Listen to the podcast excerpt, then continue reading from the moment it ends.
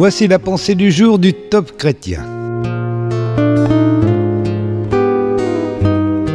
Approchez-vous de Dieu avec confiance.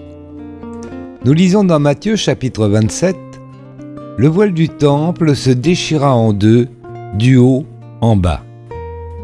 Une fois par an, le jour de l'expiation, le grand prêtre allait au-delà du voile dans le tabernacle pour entrer dans le Saint des Saints, là où Dieu était présent. Le sang d'un agneau sacrifié répandu sur le propitiatoire, sous lequel se trouvait l'arche de l'alliance, lui permettait cet accès dans le lieu très saint. Vous allez demander que contenait donc l'arche?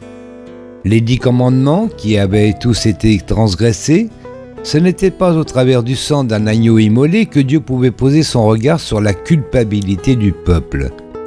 Bien plus tard, sur la croix, au moment où Jésus a rendu l'esprit, le voile du temple se déchira en deux du haut en bas. Ce jour-là, tout a changé pour le mieux.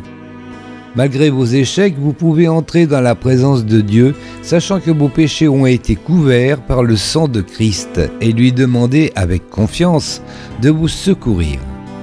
Près de lui, nous recevrons le pardon. Nous trouverons son amour et ainsi, il nous aidera au bon moment. Hébreu chapitre 4. Lorsque vous vous approchez de lui en disant ⁇ Je viens dans le nom de Jésus ⁇ avec les bénéfices de son sang versé, vous êtes assuré d'être accepté par Dieu.